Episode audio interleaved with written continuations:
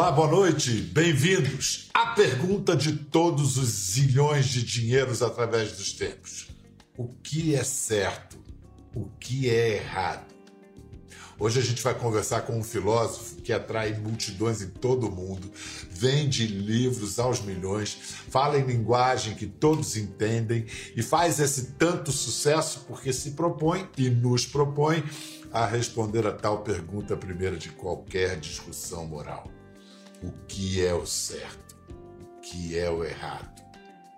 Ele é professor de filosofia política da Universidade de Harvard, mas não se limita a dar aulas na escola. Além de falar ao vivo para milhares de pessoas em suas palestras, os best-sellers dele não são de autoajuda.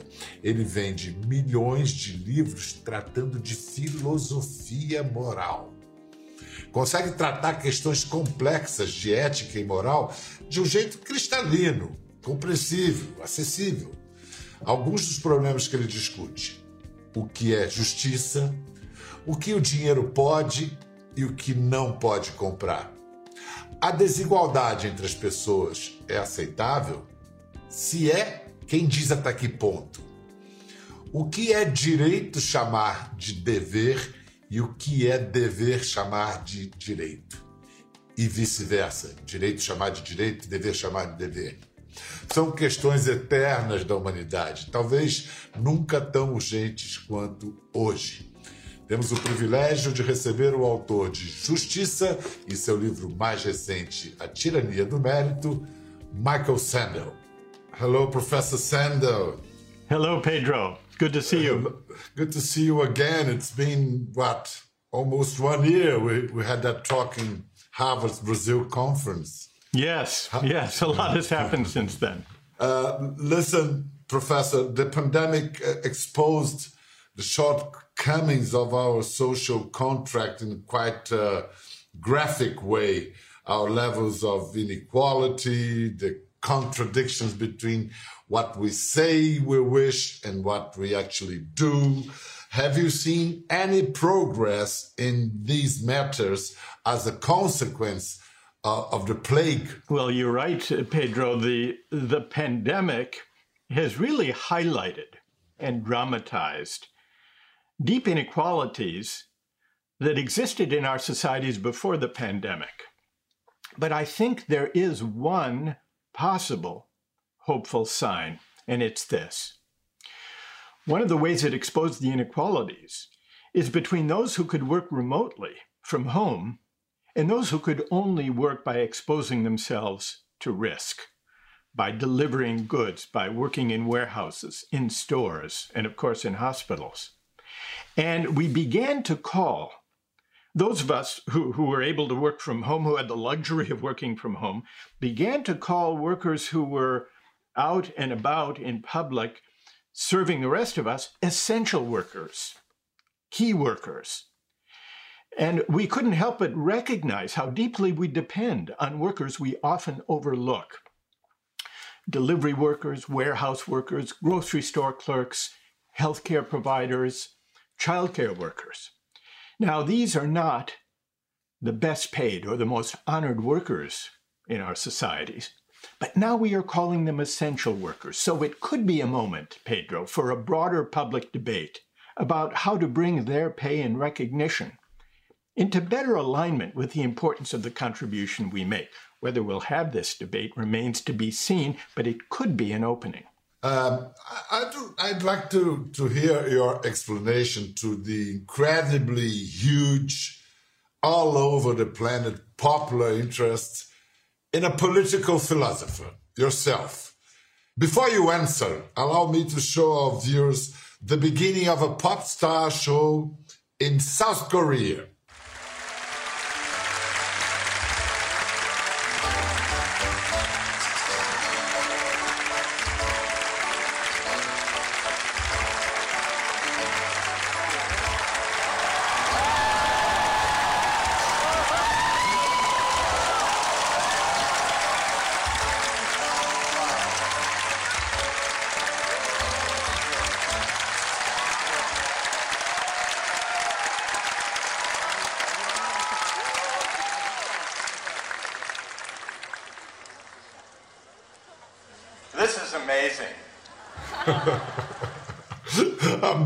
Indeed. It was an amazing experience. Here were 14,000 people in an outdoor stadium, but it was a gathering, Pedro, for philosophy, for dialogue. And believe it or not, we actually did have a dialogue. We had dozens of runners with microphones throughout the stadium, and I posed questions as I do in my classes.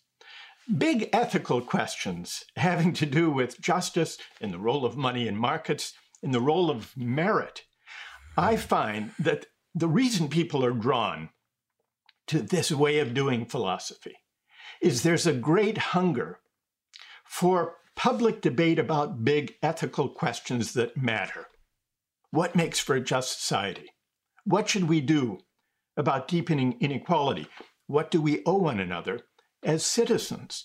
So I think I think I, I, I suppose I'm tapping into this hunger for a public life where we can reason together about big questions of values and listen to one another without shouting at one another. Um, let me talk about your book.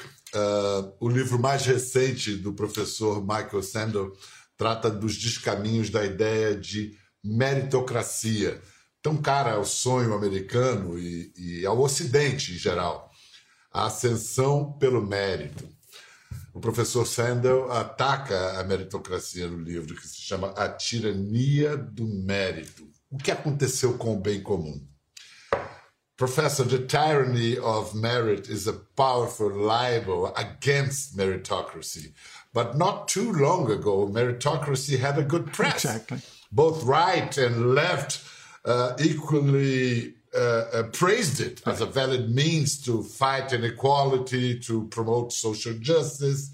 It is hard to deny some positive sides of meritocracy. For instance, uh, that personal merit is indeed better than family ties. What went astray in the original idea? Well, you're right, uh, Pedro. Meritocracy uh, does have considerable appeal, especially if the alternative is nepotism or prejudice or discrimination or hereditary privilege. And so, for some time, we saw meritocracy as the alternative to all of those uh, sources of unfairness. But what's happened today is that meritocracy it has hardened into a kind of hereditary privilege, not traditional aristocratic privilege, where parents pass down to their children great wealth and estates, not that kind of privilege. But meritocracy now allocates opportunity and income and wealth according to your ability to gain admission to top universities, to gain credentials. And affluent parents have figured out how to pass their privileges on to their kids by equipping them through cultural enrichment and special uh, tutoring and private schools and music lessons and art lessons and sports lessons to equip them to compete effectively in meritocracy. So, what we have is meritocracy increasingly is not an alternative to inequality.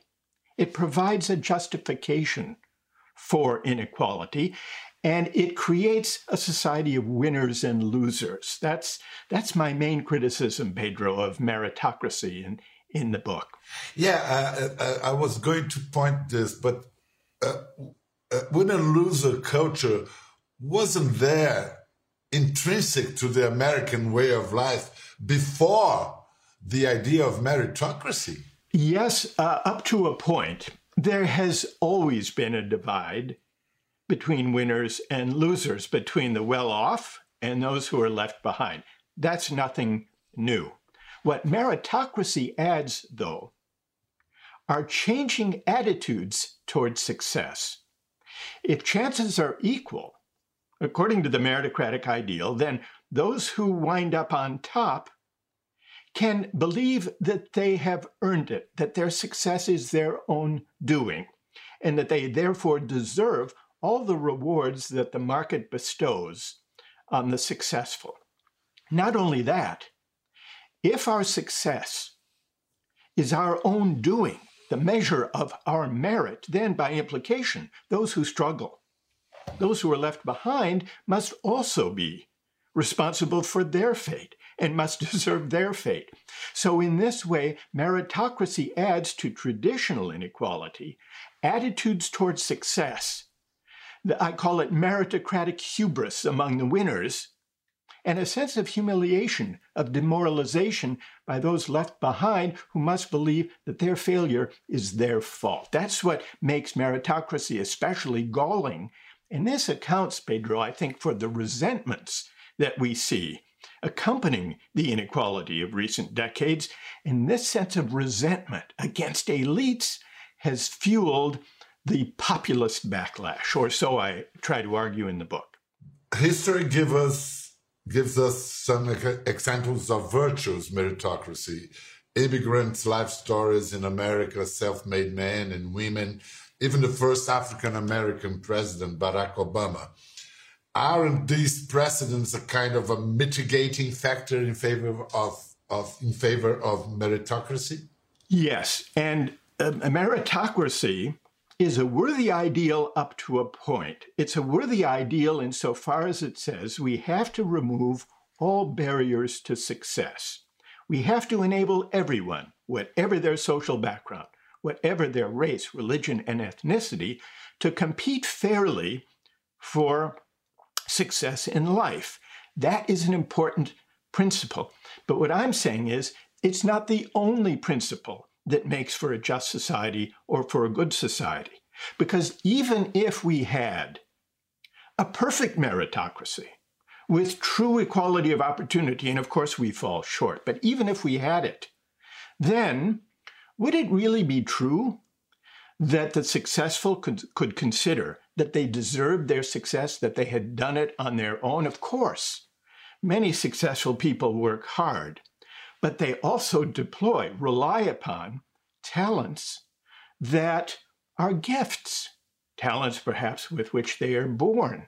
So rather than being grateful for our gifts, and rather than recognizing the role of luck and good fortune that helps us on our way, a meritocracy encourages us to forget that element of luck and grace and good fortune, and to consider that our success is our own doing. And this is what feeds, I think, the kind of meritocratic hubris that, in a way, cuts us off from a sense of responsibility for those less fortunate, less credentialed than ourselves. How, how can we actually correct the fact that people have so extremely different starting points to, to reach some kind of near to equal opportunities at the start? I think we should uh, strive for more equal starting points. And education is crucially important, including high quality education for people who come from poor backgrounds. That is enormously important in trying to create a broad equality of opportunity. But even as we do that, we need to remember that that is not enough. We need to shift, I think, in our public discourse from dealing with inequality by offering only individual upward mobility based on higher education. For a couple of generations, politicians, mainstream politicians of the center left and of the center right, have said the solution to inequality, the solution to wage stagnation and job, job loss, is for working people to go to university, get a university degree. If you want to compete in the global economy, Go to university. What you earn will depend on what you learn. Th- these were the slogans that we were offered. But what this misses, and of course, increasing access to education is a good thing. I would hardly, I would hardly be against it. I spent my career in higher education. The mistake is to make higher education, a university degree, a necessary condition for dignified work and a decent life. Many people feel that the work they do is not respected by the wider society. And this, I think, generates anger and resentment and grievance, legitimate grievances that authoritarian populist figures try to exploit. You mentioned you mentioned that this have been fueling the, the, the extremist right backlash all over the world. Uh, science denial, fact denial, intolerance, tribalism. Do meritocracy and its distortions have anything to do with these social maladies? Yes, I think they do. During this pandemic, we've noticed a lot of skepticism about experts, including medical experts, public health experts, at just the time when we need to build trust in our societies toward the medical advice and public health advice necessary to get us out of this terrible pandemic. So, why this distrust? And why has trusting public health experts become a political matter? Mask wearing, for example, or even getting vaccinated. This has become a political matter. We saw that with Trump in the United States. And you've had your own experience in Brazil, which you know about more uh, better than I do. Why has mask wearing become politicized? Why, has, why have the vaccines become politicized? It's part of a general tendency to resent experts that has developed over really a period of four decades, I think. They were economists. They were the technocrats who assured us that a market driven or a neoliberal version of globalization would deliver prosperity for everyone. We're the experts. We know best. And then when the pandemic came along, the, the resentment against expertise in its claim to govern was so had become so deep that right-wing authoritarian populists were able to attack elites, attack attack experts, tell people you don't need to wear a mask, don't trust the vaccine, and that has caused real problems in emerging from the pandemic. We know that very well in Brazil. It's a tragic situation today in Brazil. We are. Do, do you think, Professor, that some level of inequality is unavoidable? Uh, what should we aim for uh, in an ideal society? Here's what we should aim for, Pedro. I don't think we can or need to aim for a society with equality of results, meaning where everyone has the same income and wealth. It's not realistic, it's not necessary, and it may not be desirable. But that doesn't mean that we should simply try to bring everyone up to the same starting point and then begin the race and then have a competition with winners and losers. I think we can go beyond that without insisting that everyone have the same amount of income and wealth. And here's, here's my, my middle position. I call it a broad democratic equality of condition. And by this I mean providing everyone, whatever work they do, however much money they make, providing everyone with access to civic life on equal terms, but also to civic education. I think a truly democratic society requires a diffusion of knowledge and of learning that goes beyond the walls of the university or the gates of the academy. This is one of the reasons, Pedro, that I, I believe so deeply in the kind of public philosophy reflected in that clip you showed in the outdoor stadium. I think that learning, teaching and learning and civic education should take place uh, out of doors, so to speak, in the broader society, in the workplace, in community centers, on the media, not only in the universities. Because this, this broad democratic equality of condition can enable everyone to deliberate as an equal citizen with our fellow citizens about the direction of politics and the political community. What, what do you think? I think that the success of your work, uh, the, the bestseller books, and the crowds that come to see you uh, are an evidence of the clear demand for this. Both American and Brazilian societies carry uh, historical burden, the, the, yeah. the violent past of, of slavery. What moral scars uh, can uh, a story like this leave on nations? Deep moral scars, as both of our countries recognize and are struggling still fully to recognize. It's, it's perhaps no accident that in this year of pandemic, especially over last summer, we saw the development of the Black Lives Matter movement. It became, it began with a protest against police violence and abuse against Black people, including unarmed Black men especially. But it became a much broader movement, a multi-racial, multi-generational movement for social justice and social change. And this, I think, it, it, has been a dark, the last year was a very uh, uh, dark year for, uh, around the world.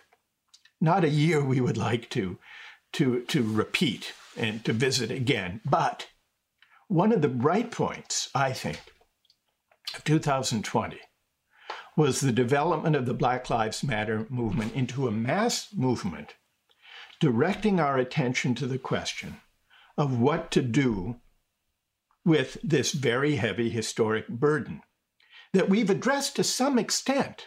We've had civil rights um, um, movement and legislation, but it remains the case that the burden of slavery still bears down upon all of us. And, and until we deal successfully with it, we will not be fully democratic. I'd like to have your opinion about another thing that went on in Brazil. Private companies were willing to buy vaccines to their employees. The government agreed. The deal was off because the vaccine maker said, no, we only sell to public services. But the deal would have been to the companies donate an equal amount of vaccines to the public health service. So would that be morally acceptable? How, how do you address this conflict? Right. It's, it's an interesting and difficult question. Let me say this in general, I don't like the idea of private companies, or for that matter, wealthy individuals making private deals with pharmaceutical companies. Not during a pandemic, at least.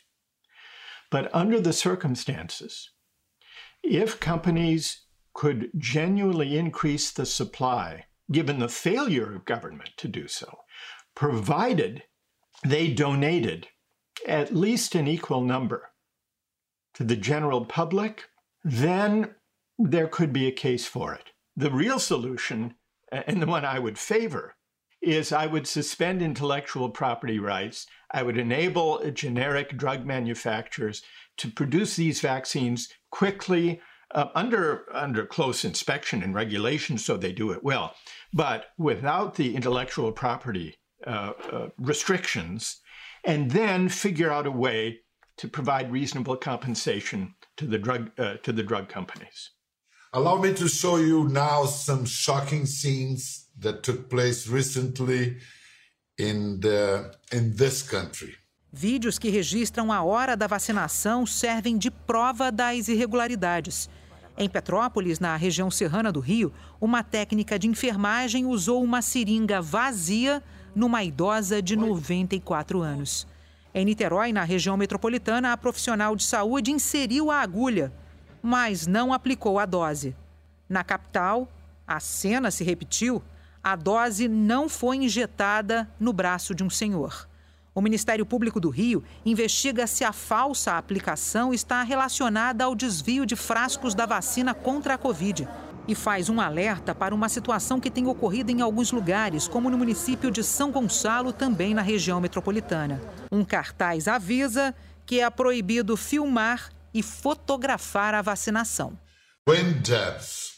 And vaccination schemes, health workers caught pretending to humanize elderly people.